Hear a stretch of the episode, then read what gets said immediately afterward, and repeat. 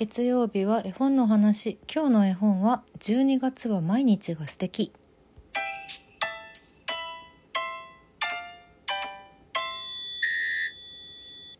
2022年最後の絵本の話でございます。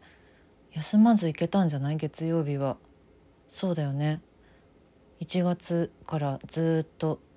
1週間に1冊ずつご紹介してきた絵本の話なんですけども。あ来年もやります。来年も引き続きよろしくお願いします。ちょっと早いですけど。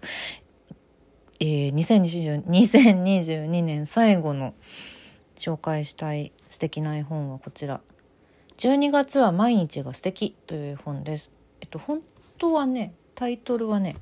もうちょっと長くてバーニーとトトとクンクンの12月は毎日が素敵というタイトルです。二宮由紀子さん分松永正幸さんへえっ、ー、と解放出版社さんから発行されております。これ多分これもね2001年に初版発行なのでちょっともう絶版かもしれない。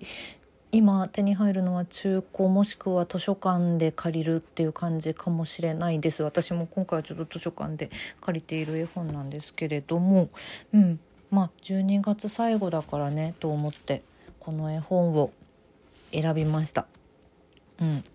そうだな。何から言おうかな。バーニーとトトとクンクンの12月は毎日が素敵というタイトルなのでバーニーとトトとクンクンっていうこれはね3匹。ネズミとウサギとアライグマかな？うん。のなんか3匹が仲良さそうにお家の玄関にリースをかけている人あのっていう表紙になっています。まだ枯葉が散ってるのでこれは多分ね11月30日なんじゃないかなと私は想像するんですけど、うん、で、えっと、この3人がリースをかけているイラストの表紙の周りが赤。赤い表紙。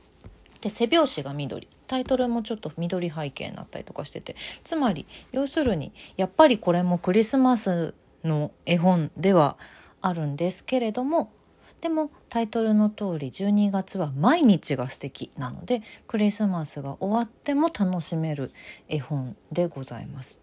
うん、まあ最終日だから今日紹介しようって思ってたんですけど読むなら正直12月1日にスタート読むのをスタートするのがいいのではないかなと思ってるので来年のクリスマスとかね。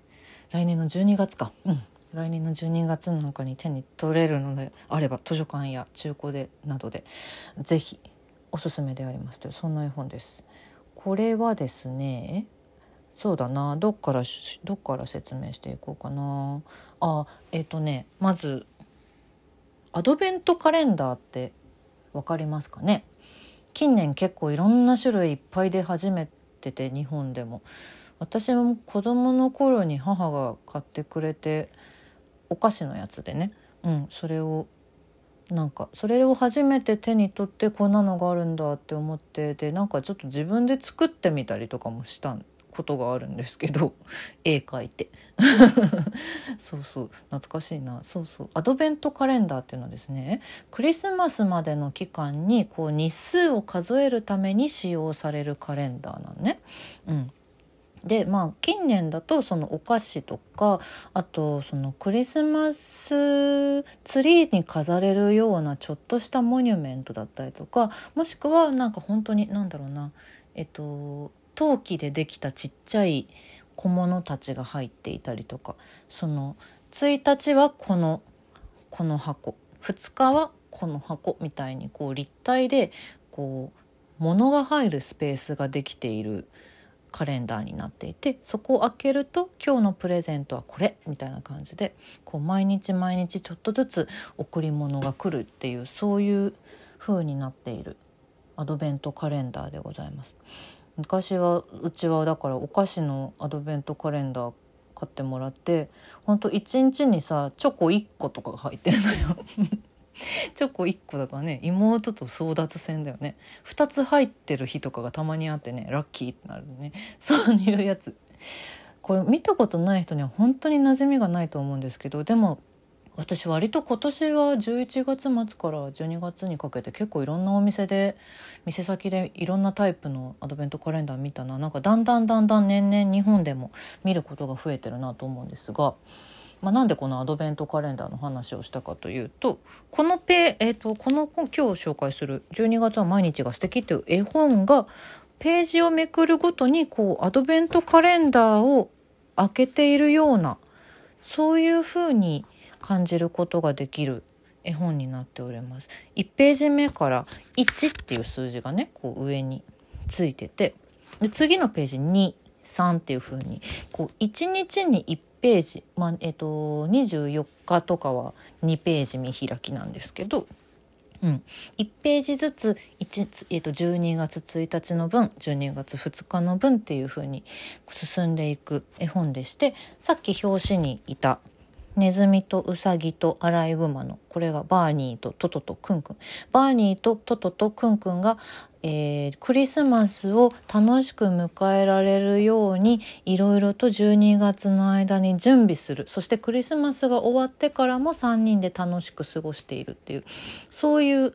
絵本になっております。なのでだから最初の方はそうだ。いろいろ準備しなきゃ何から準備しようみたいな。クリスマスツリーを探さなければどこにしまったんだっけとか。あお部屋も掃除しなきゃとか。でツリーができたってなって。っていうのがこう一日一日描かれています。で途中でね雪が降ったりしてね。雪降ってみんなで遊んだりとかそういうとこもあるんですけど。あと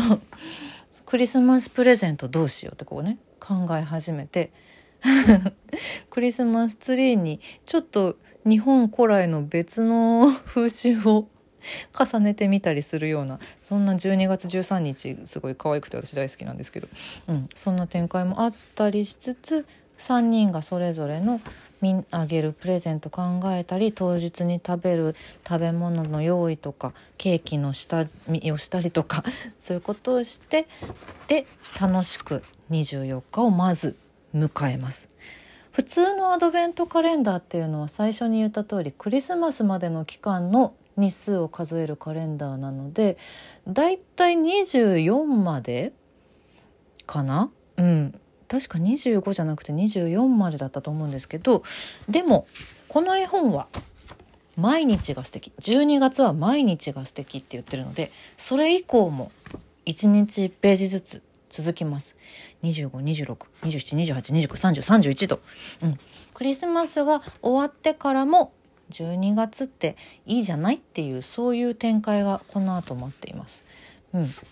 例えばそうね。まあだってあと何日で新しい年がこれからやってくるんだからそうがっかりしないよとかね冬はまだまだ続く楽しいことはまだまだ待ってるんだっていうそういうページが続いていってラストのページが12月31日っていう風になっている。そんな絵本です。あのー、そうですね。なんだろうな。12月の一大イベントってやっぱりクリスマスだなってやっぱ思うし思うんだけれどもなんか日本の場合は海外とかと違って海外だとね結構そのメリークリスマスハッピーニューイヤーってこう一緒にお祭りになっているから結構年明けまで続くようなところも多々あるんだけれども日本の場合はやっぱ和のお正月大晦日という文化があるからこうクリスマスの25日が終わった瞬間に今日だよね。26日からもう全てのツリーとかなくなったりとかイルミネーションもなんかちょっとあのクリスマスっぽいやつじゃなくなっちゃったりとかショーウィンドウも全部お正月に向けて和な感じになったりとかっていう風にね一気に切り替わるのが日本の12月の最終週だなと思ってるんですけど、まあ、とはいえ私今日はあんまり家の近くから出かけていないので 実際今年街がどうなってるかあんまりよく分かってないんですけどまあでも毎年そうじゃない？やっぱり。うん、なので何ていうのかな？クリスマス1個終わるとあなんか今年もやっぱもう終わ終わりだっていうなんかなんだろうな。やっぱ寂しさの方が残るようなイメージがすごくあるんですけど日本のお正月だって大好きですよ。あとね大晦日だって、うん、とても何でしょう。私は厳かに過ごすのも好きだし友達たちと年越ししたこともあるのでそういうのもいいと思ってるんだがなんかなんかそのちょっとねそのクリスマスのあの華やかさからはこう一歩引いたようなやっぱそういうイメージにはなるしこの今回の絵本もバーニーとトトとクンクンこのお話を作ってくださったの二宮由紀子さんというね日本人の方が書いてる日本の絵本なのでこの絵本自体にもその雰囲気は若干あるんですけどでもなんかちゃんちゃんとって言うとおかしいな。クリスマスが終わったからといってなんだろう3人は変わらずその後も楽しく過ごしますっていう、うん、楽しく過ごすしまだまだ楽しいことがいっぱいあるしいつも愉快いつも仲良しっていうそういうところがなんかいいなと思ってて。で、えっと、ラストの31日もすごく華やかに3人のイラストで締めて終わるっていうこの流れがすごくいいなと思って。クリスマスが終わっても12月はまだまだ素敵なんだ。素敵なことがたくさんあるんだ。素敵なことは私たちで見つけられるんだっていうなんかそういう感じがすごくするのが好きです。このイラストがすごく可愛いんですよね。この キュートなキュートな3人組バーニーとトトとクンクン。なんかバーニーとトトとクンクンのとかって言っているから他のシリーズもさこの3人のシリーズがあるのかなと思いきやそういうわけではなくってどうやらこの1冊限りなんですけれどもなんかこの3人のキャラクターもすごく可愛らしくてより12月がなんか最後まで最後の一日まで楽しくある。楽しい。つまり1年が楽しくあったんだろうなっていうのがすごく想像できる絵本で私は心が温まるのでとっても好きでございます。今年も1年ありがとうございました。